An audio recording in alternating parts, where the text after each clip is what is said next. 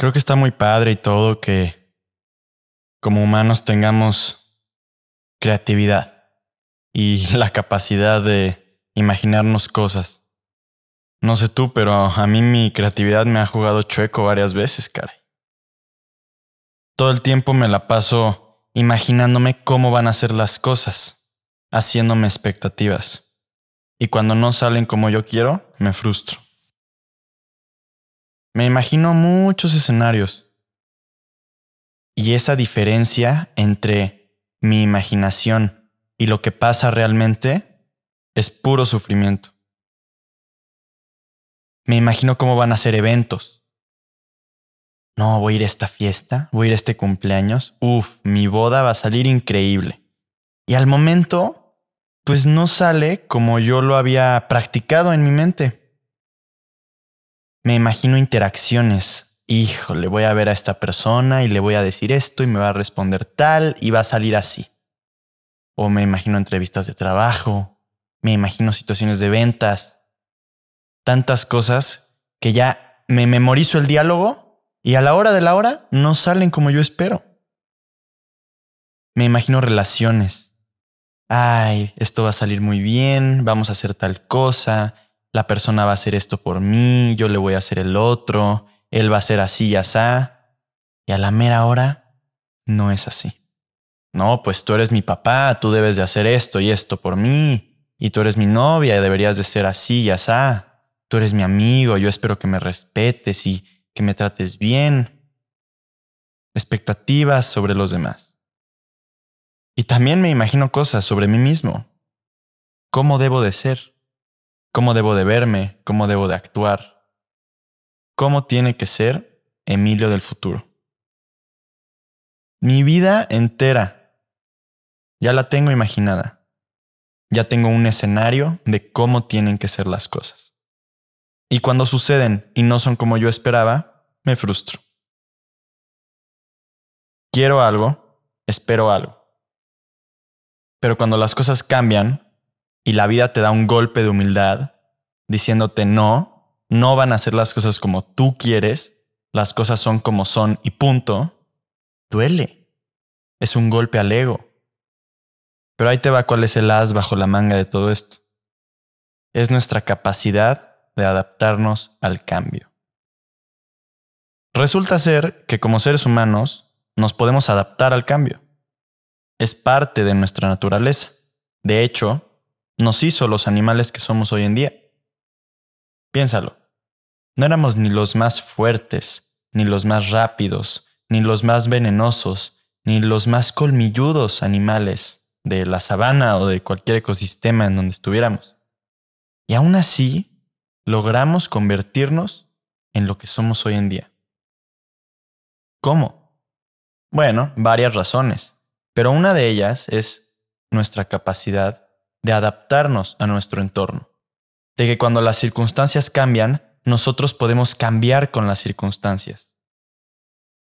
Y de hecho, no solamente podemos adaptarnos al cambio del entorno, sino que también podemos cambiar nuestro entorno mismo.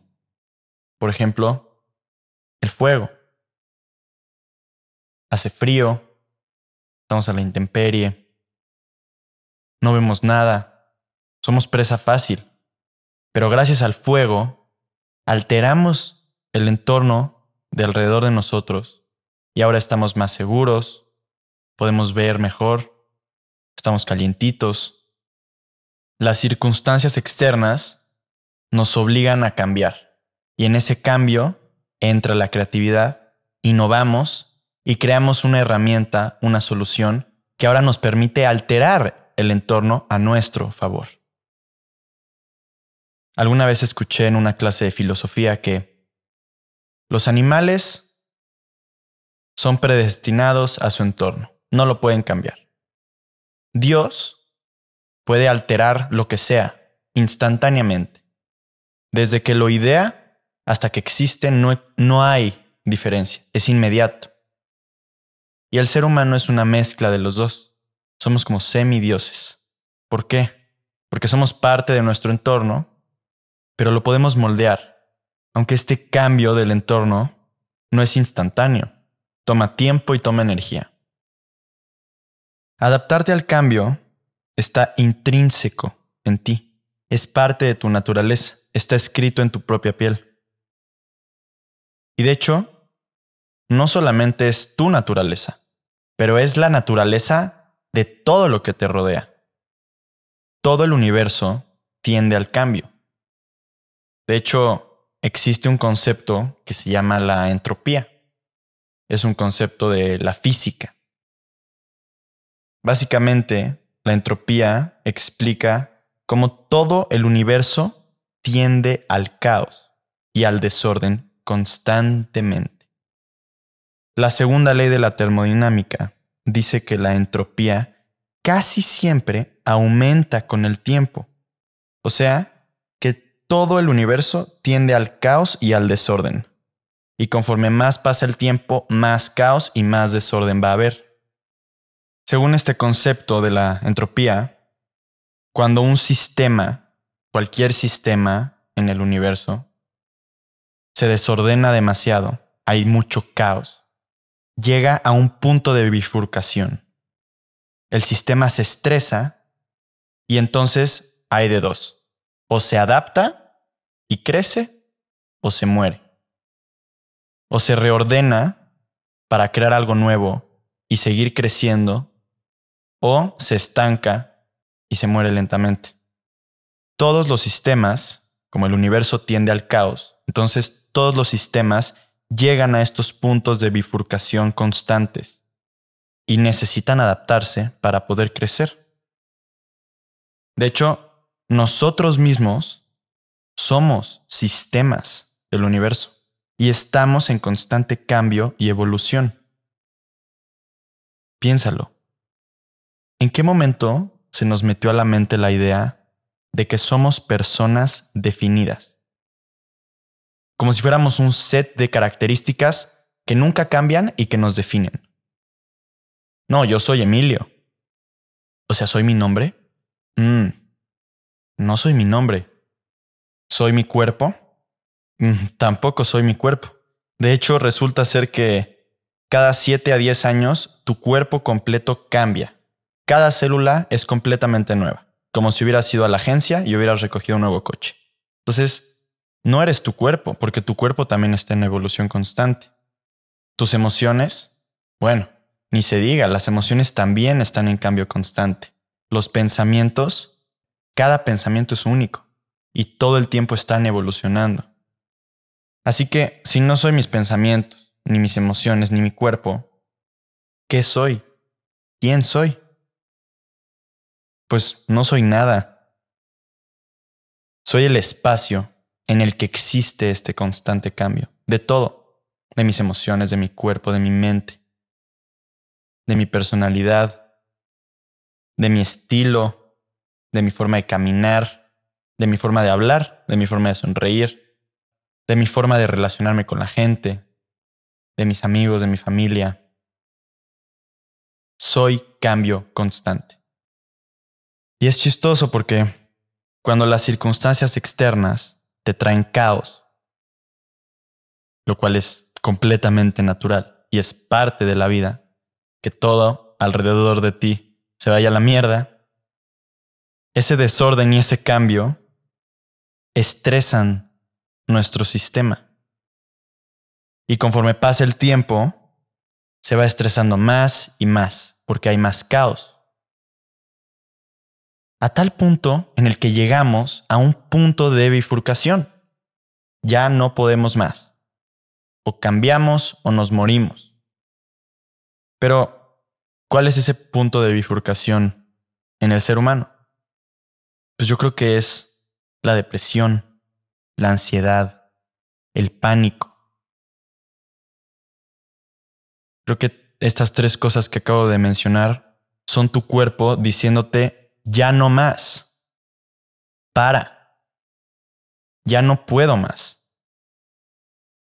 Y en ese momento, que el sistema ya no puede más, entonces o cambia o se muere. En este caso no te mueres, pero te estancas y te quedas atorado ahí. Y de ahí nada te saca, ¿eh? Porque puedes estar deprimido un mes, un año o para siempre. Ansioso ni se diga. Y el pánico, put, peor aún. Creo que si hoy no te sientes bien internamente, significa que estás en un punto de bifurcación. El universo, o más bien tú mismo, tu propia naturaleza, te está dando la oportunidad perfecta para crecer. Alguna vez escuché que el obstáculo es el camino. The obstacle is the way. Y es porque detrás de los más grandes desafíos que tenemos enfrente están en realidad nuestras mayores oportunidades. Y creo que eso también aplica internamente. Detrás de los sentimientos más feos, de los pensamientos más horribles, del pánico más duro, tras de esa sombra interna está tu mayor luz y está tu mayor oportunidad para crecer. Ahora, usando la misma lógica, si no eres nada definido y eres un sistema en cambio constante, entonces tú decides cómo definirte. No estás arraigado a nada, ni a tu pasado, ni a tus expectativas, ni a las expectativas de los demás. No necesitas seguirte lamentando por lo que pasó. Y tampoco necesitas dos años de terapia para dejarlo ir. Eres cambio. Está escrito en tu propia piel. Lo único que se necesita para crecer en este punto de bifurcación en el que estás estancado son huevos, pantalones. Lo único que necesitas es una decisión aquí y ahora para redefinirte. Si la naturaleza misma tiende al crecimiento constante y tú eres parte de ella, la pregunta no es quién eres, sino quién quieres ser. Redefínete hoy, desestáncate, sigue creciendo y acepta el caos, acepta el cambio. Gracias.